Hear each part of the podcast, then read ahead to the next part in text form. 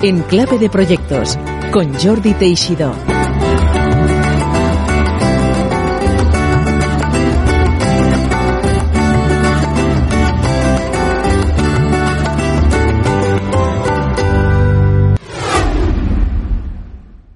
Hola, bienvenidas y bienvenidos a Enclave de Proyectos. Hoy tenemos a Oriol Rodríguez.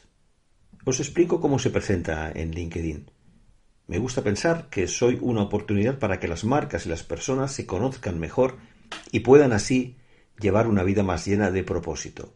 Nos comenta que nos puede ayudar en, de esta manera, acompañando en la definición del propósito de la marca de la empresa, la razón de ser de la marca más allá del negocio, explorando la visión de la empresa, la legitimidad que emana de la marca, lo que es relevante para el público y lo que es diferencial respecto a la competencia, en segundo lugar, a convertirlo en un plan estratégico, de eso nos va a hablar más tarde Oriol. Y en tercer lugar, a poner en palabras lo que llama copywriting, los textos corporativos y comerciales, claims, eh, quejas o protestas, eslóganes o naming corporativo de productos o servicios. Más allá de, la expertise, eh, del contenido que Oriol Rodríguez ofrece como consultor, dedicamos bastante de la entrevista a entender lo que significa ser freelance, porque Oriol decidió ser freelance hace ya eh, casi siete años de una manera consciente, con una robusta formación académica y un MBA, él probablemente podría haber entrado a ser personal contratado de una empresa y él decidió libremente ser freelance y especializarse como consultor eh, en esta parcela, en esta disciplina del branding corporativo, de la marca, del posicionamiento, y llevar una vida, como nos comenta, eh, más libre, de hecho de más calidad, más satisfactoria en cuanto a los resultados que obtiene de su trabajo día a día y como nos comenta también pues más incierta. Así que esa doble vertiente de freelance y lo que suponen los proyectos de definición de marca de una empresa son los contenidos que llenan esta entrevista que a mí me ha parecido muy pedagógica y muy interesante porque os confieso que el marketing y el branding pues no es muy fuerte. Así que os dejo sin más preámbulos con Oriol Rodríguez, como él mismo se titula T-Shaped Brand and Personal Coach, es decir, coach personal y de marca en forma de T. Espero que os guste. Hola Oriol, bienvenido a Enclave de Proyectos. Hola, ¿qué tal? ¿Cómo estás? Muy bien, Oriol, encantado de tenerte aquí con nosotros. Em, revisando, como siempre hacemos para nuestros seguidores, el perfil de nuestro invitado, Oriol Rodríguez, se presenta como T-Shaped Brand and Personal Coach, esto nos tendrás que explicar, eh, porque yo lo he leído, pero creo que será bueno que lo sepan. Y em, después de una formación eh, muy consistente y muy solvente en economía, en la Pompeu Fabra y un MBA, ni más ni menos que en la Universidad de California, de Anderson School of Management, y en IES también el MBA. Eh, veo que tienes intereses en el coaching, pero que toda tu carrera en empresas como United Biscuits o Morillas o incluso temas de patrocinios que has eh, trabajado, y también como profesor en el Instituto Europeo de Design, donde yo también tuve unos cuantos años la oportunidad de impartir clases de Project Management, te has dedicado, podemos decir, al mundo comercial y de marca. ¿Eso está bien? ¿Podríamos decir que se resume bien? ¿Decir que te dedicas a este mundo? ¿Marketing, comercial, marcas, branding? Sí, de hecho, de hecho empecé trabajando en, gran consumo y enseguida tuve la necesidad de, ir a buscar ese binomio entre lo creativo y lo estratégico, ¿no?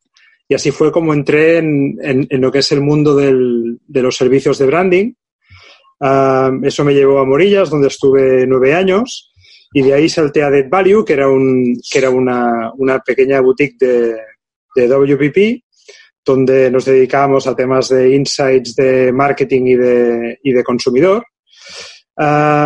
y cuando Added Value decidió desinvertir en España, ahí fue cuando tuve que, que decidir qué hacía con mi, con mi existencia, ¿no? Si, si me buscaba un trabajo en otra compañía, como había estado hasta ese momento, o si, o si ah, lo probaba como freelance. Y así lo hice y de esto hace pues unos siete años, yo diría. Y, bien contento. Ah, la verdad es que en todo este camino lo que he hecho es cada vez acercarme más a lo que sería la esencia de la, de la marca.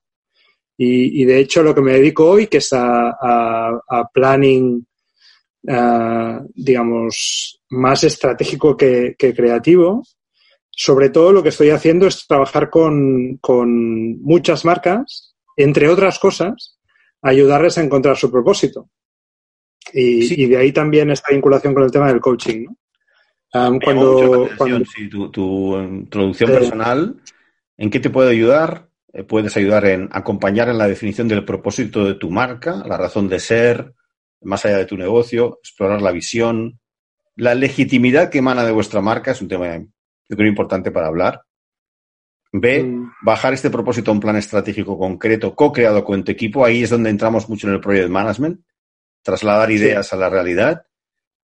Y por último, poner en palabras copywriting, todo tipo de textos corporativos y comerciales, eh, claims, eslóganes o, naming. Aquí explicas claramente lo que es las fases de un proyecto de los tuyos, es decir, definir eh, exactamente el porqué de la existencia, la misión, visión, que esto es muy importante al más alto nivel. Luego, como dices, bajar, trasladar esto a un plan estratégico y, y poner en, lo que es el, plan de comunicación, cómo comunicas la propuesta de valor. O sea, que se entiende perfectamente. Hay muchos temas que, quiero comentar contigo, pero vamos a arrancar con este del freelance, porque yo tengo la teoría personal y que creo que va a ocurrir, que va a crecer. Yo he visto en muchos eh, países donde hay project managers profesionales, freelancers, que dirigen proyectos un tiempo y se van.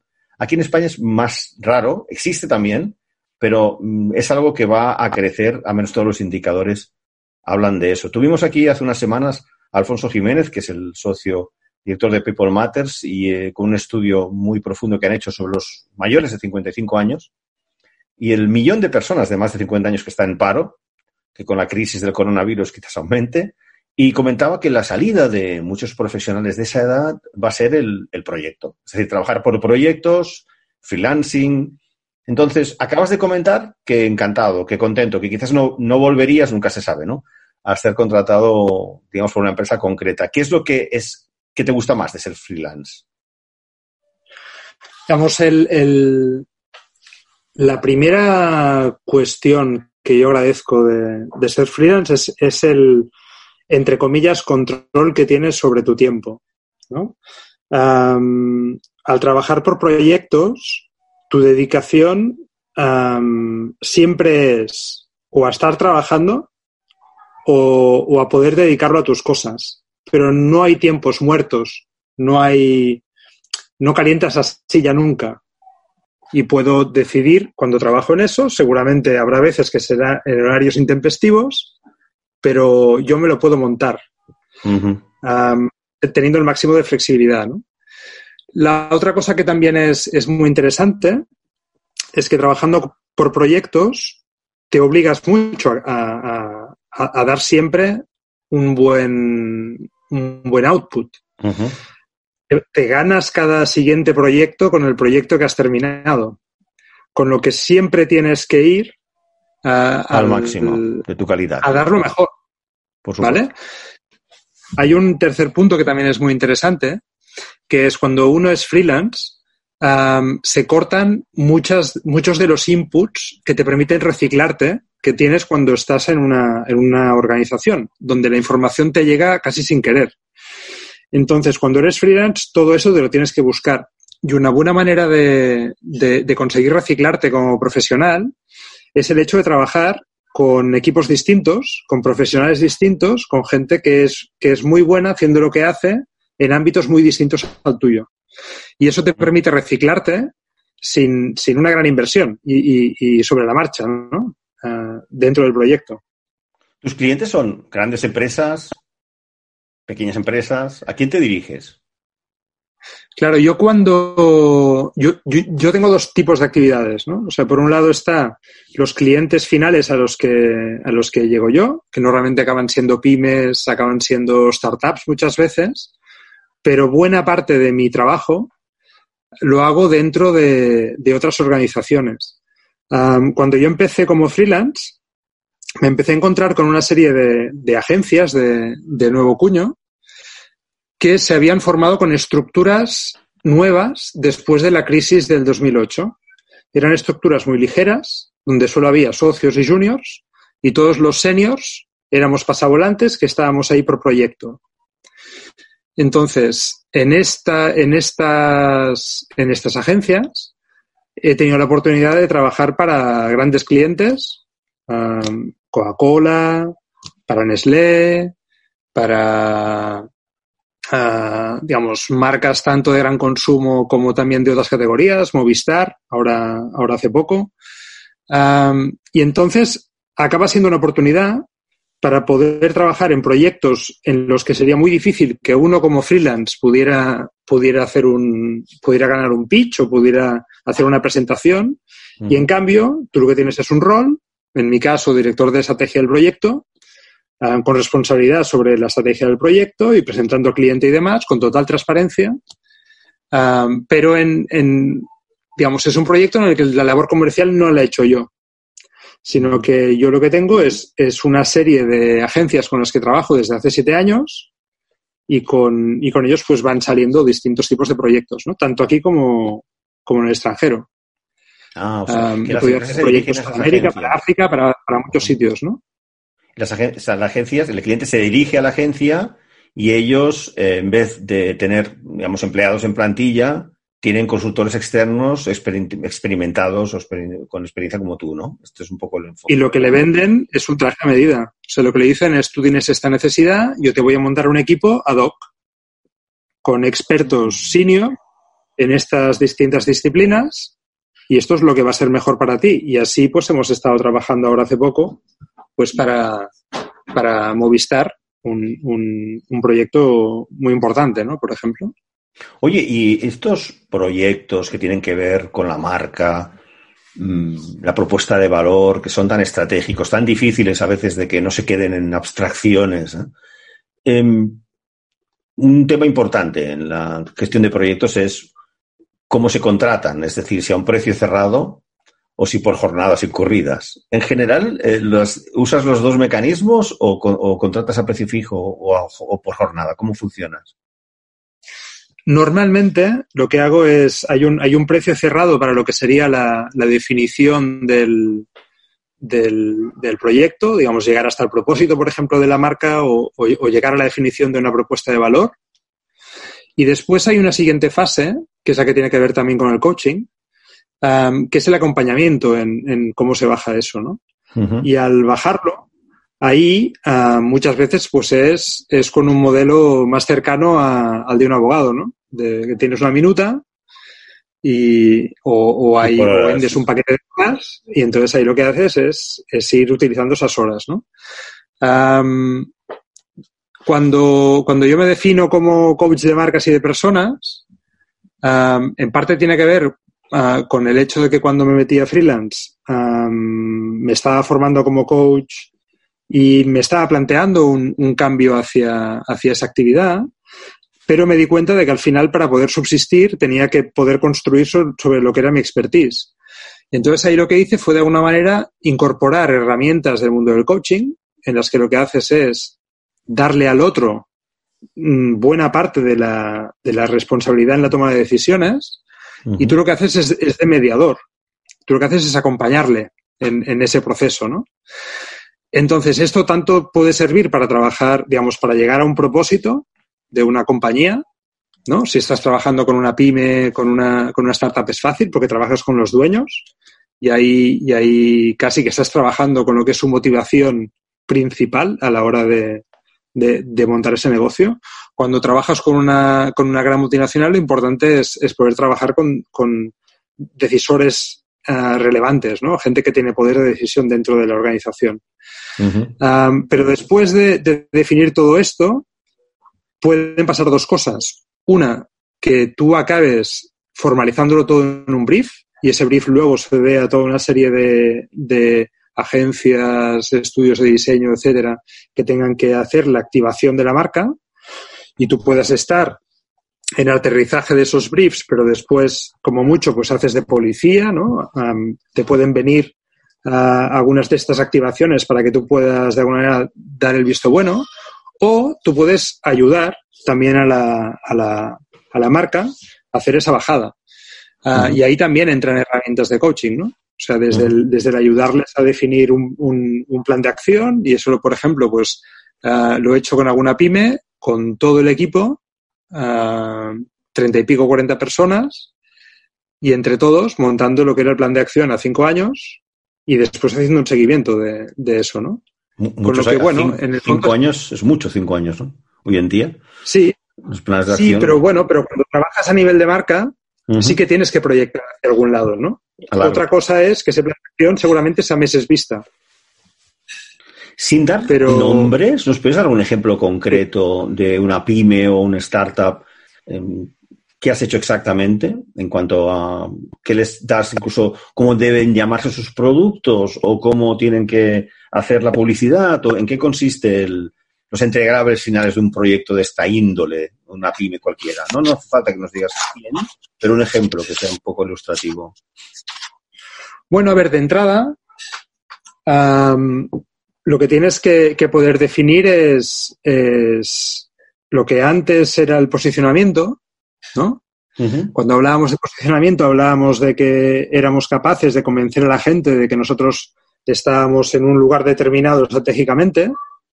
Y a día de hoy, cuando todo el mundo está conectado, cuando todo el mundo tiene una capacidad de, de filtrar información, incluso de cuestionar muchas de las cosas que verbalizan o prometen las marcas, se trata más de, definir lo que eres a través de tus actos, ¿vale? Entonces, por eso se habla de branding by doing, no, no más que, más que de... Logos o nombre. Entonces, ahí lo importante, por un lado, es saber, por un lado, que es relevante, ¿no? Y entonces hay, hay todo un trabajo de comprensión de cuáles son los públicos uh, que pueda tener esta, esta marca o esta, o esta compañía y entender que es relevante para ellos. obtención de insights y, y, análisis de tendencias, ¿no? Después hay todo un trabajo de benchmarking para ver dónde está su competencia, incluso aquellos referentes que ellos puedan tener uh, tanto aquí como en, otras, como en otras categorías, para entender también cómo diferenciarse, ¿no? Pero después hay una parte muy interesante que es la de la legitimidad, que en el fondo es, bueno, sí, yo puedo desear muchas cosas, me gustaría mucho estar en no sé dónde, pero quizá mi credibilidad o mi autoridad está ligada a una historia, está ligada a unas capacidades, está ligada a, un, a unas ventajas competitivas ¿no? que yo puedo tener con respecto a los demás. Entonces eso también forma parte de la, del, trabajo de exploración con el equipo de la compañía. y de alguna manera, en el punto de intersección de, esas tres informaciones, lo que es relevante, lo que es diferente y lo que es legítimo, de ahí es de donde surge lo que sería este, este propósito de la, de la marca o este propósito de la, de la compañía. ¿no? Luego ese propósito acaba bajando. Por un lado, puede bajar a una propuesta de valor, que se puede definir, digamos, de muchas maneras distintas en términos de beneficios, reasons to believe, digamos, algo más, algo más clásico, pero también se puede definir una serie de áreas de actuación que de alguna manera den, den validez a través de acciones a este propósito. Unas tendrán que ver con todo lo que es la cultura interna y con todo lo que es, por ejemplo, la contratación. El, tipo de gente que vas a, que vas a contratar, ¿no? Incluso, Otra tiene que ver... Se me decía que incluso las personas que van a formar parte del proyecto tienen que estar alineadas con, con esa visión que, se crea, claro. Y ahí, y ahí ah, también ha habido proyectos en los que he hecho, eh, eh, en los que he, introducido también lo que es el, coaching individual a, ciertas personas clave del equipo, ¿no? Para, de alguna manera, acompañarles en, la, en, en, el solucionar las dificultades que pudieran tener, yendo hacia, esa, hacia ese propósito, hacia esa visión que les está proponiendo la, la dirección. ¿no? después, también eso tiene que ver a nivel con, digamos, con todo lo que tiene que ver con, con, el I D, ¿no? Con, la, con todo lo que es la innovación. O sea, si yo, si mi propósito es uno determinado, tengo que generar una serie de nuevos productos, nuevos servicios que respondan a eso y que de alguna manera den fe de que ese es mi propósito, ¿no? tiene que ver con todo mi marketing mix, ¿no? Desde mi tono de voz hasta, hasta el tipo de cosas que cuento, hasta cómo diseño mis productos, hasta cómo los empaqueto, etcétera, ¿no? Ah, y también tiene que ver con el rol como agente social que quiere tener esta marca. O sea, lo, digamos, qué, es lo que quiere, es lo que quiere aportar, ¿no? ¿Qué impacto quiere tener, por ejemplo, ¿no? Y, haciendo qué. Con lo que, de alguna manera, de, la obtención de este propósito, acaban bajando una serie de briefs o de oportunidades de, planes de acción, ¿no? Y entonces ahí lo que se hace es trabajar pues con, el equipo para determinar pues cuáles son estas grandes áreas de actuación, cuáles serían los planes de acción para estas áreas de actuación y, luego, digamos, se da a, distintas personas del equipo la dirección de cada una, digamos, de, empujar cada una de estas áreas de acción y entonces ahí lo que, lo que yo hago es el acompañamiento en, hacer que las cosas pasen, ¿no? Y que se, y que se mueva hacia ese ¿De qué manera medís o, mides con tus clientes el éxito de esas iniciativas? Cuando, cuando tú estás haciendo estos planes de acción, uh, defines una serie de KPIs, uh, pero no los mido yo. Los mide el, los mide el cliente con mi acompañamiento. Y esos mm. son los KPIs que se irán, que se irán siguiendo. Digamos, unos tendrán que ver quizá con temas de new business, otros tendrán que ver con temas de sostenibilidad, otros tendrán que ver ah, pues con, un ser capaces de entrar en otras categorías, etcétera. Entonces, de alguna manera, y luego habrá otros pues que tendrán que ver con, temas de con temas de clima, por ejemplo, del equipo. Mm. Yo soy un facilitador, como, como dice mi descripción, mis capacidades son en forma de T, o sea, sé de muchas cosas y, de alguna sé, sé más, ¿no? Y entonces por eso esa forma de T, tengo más profundidad en lo que es la estrategia de marca, pero también a mi alrededor, por el hecho de ser freelance y de haber trabajado con muchos equipos distintos, tengo la posibilidad de traer al proyecto talentos distintos. Y entonces, según cuál sea la, necesidad que vaya surgiendo, al final lo que hago es, trabajar con mi red de, de otros freelance, también muy senior, y expertos en lo suyo y que pueden aportar al proyecto. ¿no? No sé si te ha pasado, en, has comentado algo que me parece muy interesante, del proyectos, pasa muy a menudo, que es el clima.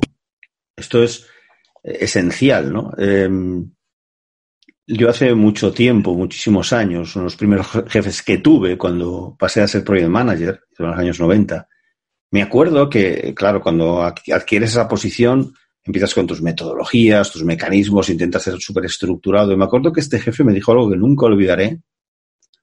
Me dijo, eh, mira Jordi, muy bien, pero un proyecto, la mejor gente y ya está, ¿no? me dijo, esto me quedó, esto es verídico, ¿no? Es decir, que muchas veces eh, proyectos eh, que tienen ah, problemas o retos parece que insalvables, se salvan y llegan al éxito por la calidad humana. Es la calidad humana es definitiva. Y ya no hablo eh, de la competencia, sino de las ganas de aplicarla, ¿no? Lo de el rendimiento depende también de las ganas que tengas, no de tu talento, sino de la motivación. ¿Qué haces, Oriol? Y no sé si me vas a decir, no, pues traigo un psicólogo senior. Cuando te encuentras algún clima problemático, o como siempre pasa dentro de un equipo, personas que están en contra de la corriente. Eh, ¿cómo, ¿En qué consiste lo de trabajar ese, clima? ¿Cómo lo haces? ¿Con jornadas? ¿Con outings con el equipo? ¿Cuál es el método más habitual que haces para mejorar el clima de un equipo que ves no es el adecuado eh, para llevar a cabo los proyectos que tú planteas con tus clientes? A ver, he comentado el tema, del, tema del clima porque podía ser uno, uno, de los temas que salieran, pero tampoco es uno de los, es uno de los problemas, digamos, con los que me toca lidiar más, más a menudo. Con lo que no te puedo, no te puedo responder, digamos, con, experiencia, con experiencia relevante a, esta pregunta. Lo que sí que te puedo decir es que a lo que sí que me ayuda el hecho de, de, no ser un consultor que llega de no sé dónde, da su recomendación y se larga, sino el hecho de incorporar, tanto en la fase de inversión, para explorar la legitimidad de la marca, ¿no? Incorporar las voces discordantes, escuchar um, qué es lo que tienen que decir y, y de dónde procede su, su, crítica. De alguna manera que ellos sientan que están, están coparticipando de las decisiones, que se está tomando en cuenta. El hecho de que estén presentes en los workshops clave donde se va, por ejemplo, a trabajar ese propósito. ¿Vale?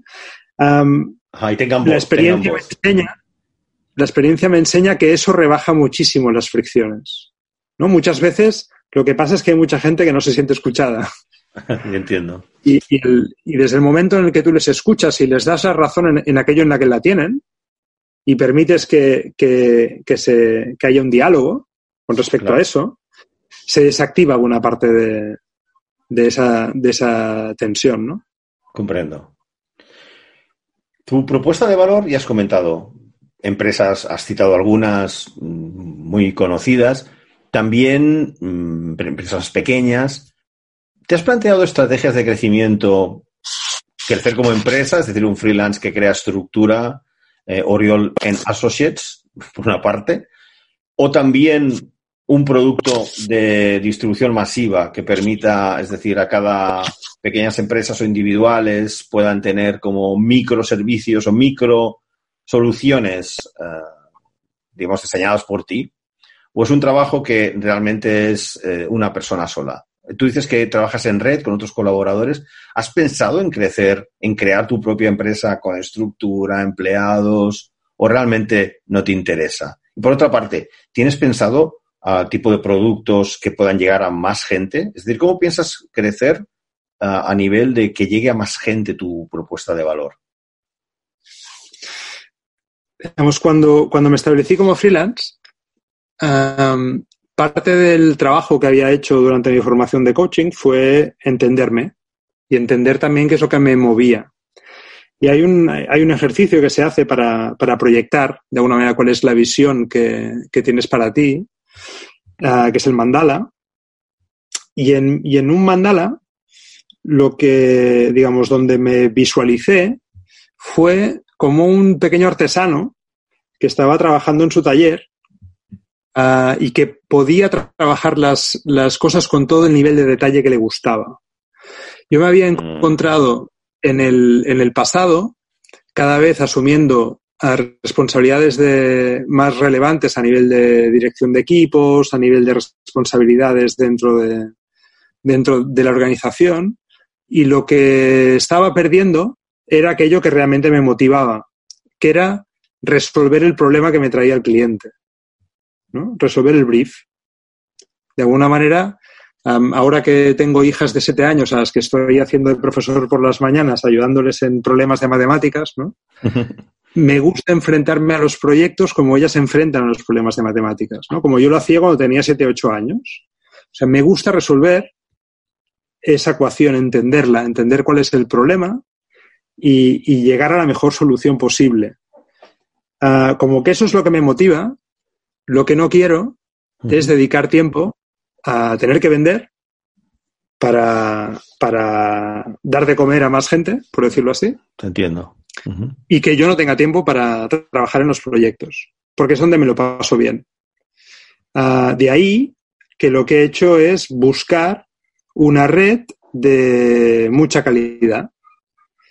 Y entonces uh, intento mantener el contacto con, con gente que, que, es muy buena, de quien aprendo mucho, de quien aprendo mucho, ¿no? Uh -huh. uh, y gente con quien puedo trabajar en proyectos con impacto o proyectos interesantes, ¿no? Con, con problemas interesantes. Y, y, de alguna manera eso me define un, me define un tope, que al final son las horas que yo puedo dedicar. -huh. Lo bueno es que tengo margen, a pesar de que en estos siete años cada año he ido creciendo en facturación. Y después también hay otro tema que es, digamos, el, el hecho de que como freelance tienes que ser tremendamente ordenado y cuidadoso en todo lo que es el, el housekeeping de, tu, de lo que estás haciendo, ¿no? entonces, yo cada hora que dedico a un proyecto la, la tengo cuantificada al cuarto de hora. Y eso desde el principio. Y eso me permite saber cómo me gano la vida en los proyectos, ¿no? El margen, el margen que, tienes. El margen que tienes en cada proyecto, por supuesto, claro. Sí, sí, o incluso a cuánto me gano en la hora real. Porque yo puedo hacer un presupuesto para un proyecto, pero luego le dedicaré unas horas que seguramente serán distintas de las que, de las que tenía uh, en mente en un principio, ¿no? Entonces, de alguna manera, mi, mi cometido es siempre intentar aumentar esa, esa tarifa horaria, ¿vale? Aunque sea la real, ¿vale? um, pero sabiendo que lo que me interesa es seguir haciendo yo los proyectos, ¿no? Y que de alguna manera el, el, el activo que yo puedo, que yo puedo proporcionar es, es, mi cabeza.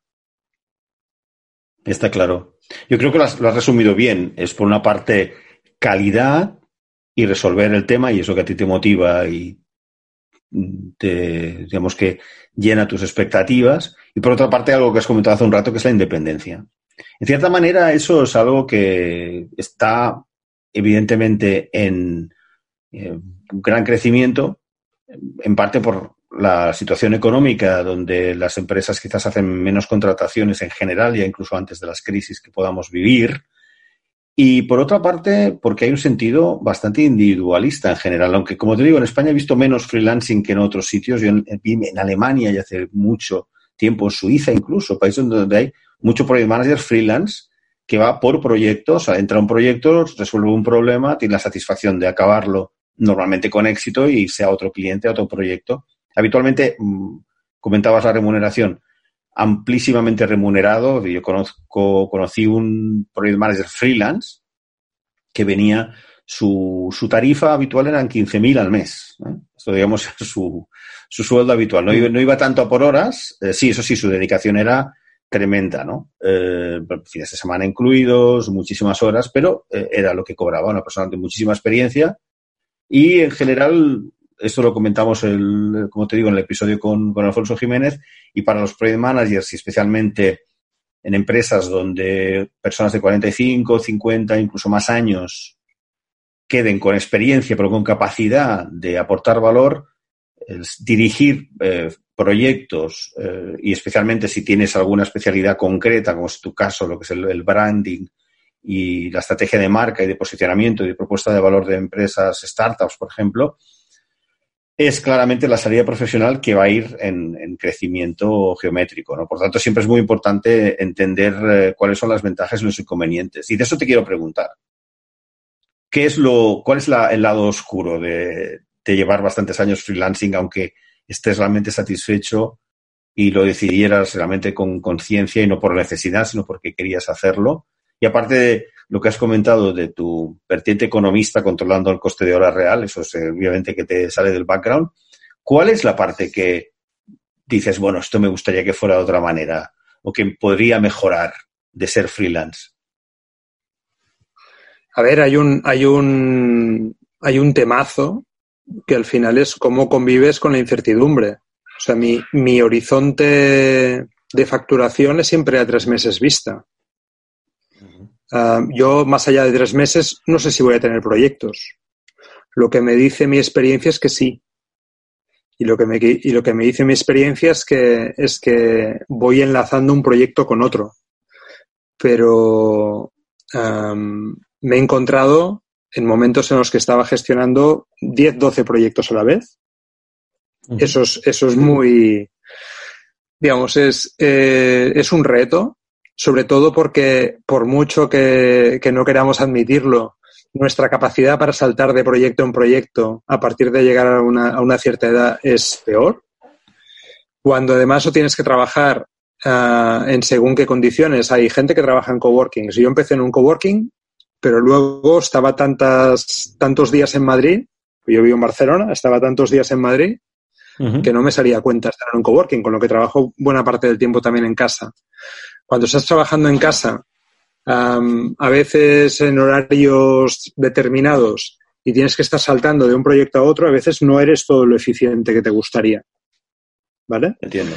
Um, está lo que te decía de, la incertidumbre siempre a nivel de, cuánto vas a cuánto vas a facturar en 5 o 6 meses.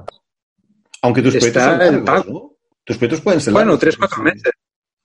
3 ah. 4 meses. Pero me puedo encontrar también que empiezo a trabajar en un proyecto, lo termino al cabo de tres meses, igual lo cobro al cabo de dos meses más.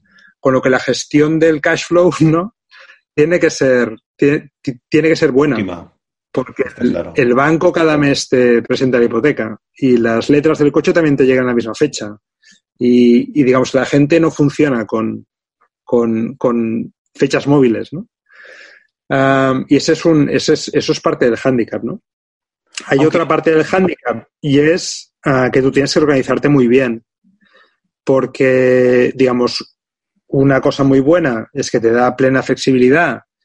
Y eso, por ejemplo, pues a mí me permite tener un proyecto de escribir una novela y me permite estar estudiando un instrumento y me permite ah, poder hacerme cargo de mis hijas cuando, cuando quiero, pero a su vez me obliga a mucha disciplina para, para, para no perder de alguna manera el ritmo de trabajo. Y, y, a mí lo que me ha ayudado con eso es, de alguna manera, el, el entender que las, las, fechas en las que te comprometes son sagradas y no se pueden tocar. ¿no? Está claro. Ya, ya acabando, me gustaría preguntarte, a futuro, y obviamente este episodio, pues, se va a emitir pronto, pero aún estará dentro de lo que es este periodo de confinamiento causado por el coronavirus. Cuando se escuche dentro de un año o dos, pues estará un poco, digamos que ya fuera de, tiempo. Me pregunto, ¿ha afectado en tu actividad? Es decir, ¿has podido seguir los proyectos, concluirlos desde casa? ¿O realmente se han tenido que interrumpir tus actividades esperando que se resuelva el problema? Ha habido una interrupción drástica de, muchos proyectos. ha habido proyectos que estaban terminando, que sí que los he podido terminar, pero proyectos que tenían que empezar se han aplazado y de momento sin edie. proyectos que estaban todavía pues negociándose también se han aplazado y entonces, digamos, lo que también me ha salido son oportunidades de, con, con gente que sí que está haciendo cosas porque había planificado bien, eh, digamos, su digitalización, pues hacerles el acompañamiento en, en otros tipos de proyectos, ¿no? Pero sí que he tenido un, impacto gordo de, de este parón. Muy bien. ¿Y de cara a futuro, alguna línea nueva o seguirás con tu línea de trabajo de asesoramiento a marcas, asesoramiento a propuestas de valor? ¿Tienes algo en mente a medio plazo de incorporar a tu cartera de productos y servicios? A ver, hay algo que, hay algo que cada vez me está saliendo más y es de alguna manera el, hecho de ejercer funciones de, de asesor o de consejero en, en empresa, en pymes, por ejemplo, con las que he estado haciendo ah, proyectos, ¿no? De alguna manera reconocen que puedo ser una persona que les ayude más allá de los proyectos concretos en los que hemos estado trabajando y me piden, de alguna manera, pues que tenga una relación más continuada con, con ellos, ¿no? Y preveo que, que puede haber una línea de, de servicio, de trabajo que pase por ahí por el hecho de, incorporarme más como, consejero, más que eh, trabajando exclusivamente por proyectos. Muy bien. Para localizarte, las empresas que les interese un consultor de tu nivel en su posicionamiento como marca o en su propuesta de valor, ¿cómo se tienen que poner en contacto contigo, Oriol? A través de LinkedIn es, es lo más fácil ahí, digamos, yo estoy constantemente ah, revisando los contactos que tengo ahí e intento de vez en cuando también publicar cosas y demás, con lo que es, una, es, un canal abierto. Tengo una, tengo una pequeña web, pero la verdad es que tampoco la he, la he publicitado tanto. LinkedIn es un, es un buen, un buen canal. Una vía de, conexión. Perfecto, pues Oriol Rodríguez, que su labor, su trabajo y su propuesta a empresas y clientes es la de coach personal y de marca en forma de T, que en inglés es T-shaped brand en Personal Coach. Te agradecemos muchísimo que hayas estado aquí en Clave de Proyectos. Muchas gracias a ti por, por haberme invitado. Hasta aquí la entrevista con Oriol Rodríguez, como él mismo nos indica en su perfil de LinkedIn, economista, MBA, coach, profesor, escritor, cinéfilo, epicúreo. Vaya, me he olvidado de preguntarle qué entendía por ser epicúreo, con 20 años de experiencia en la construcción de marcas y unos cuantos años también de experiencia en ser freelance y saber las ventajas y los inconvenientes de ser algo que indudablemente va a ir en crecimiento. Soy Jordi Teixidó y te espero la semana que viene en un nuevo episodio con un nuevo invitado aquí, como siempre, en clave de proyectos. Gracias por escucharnos.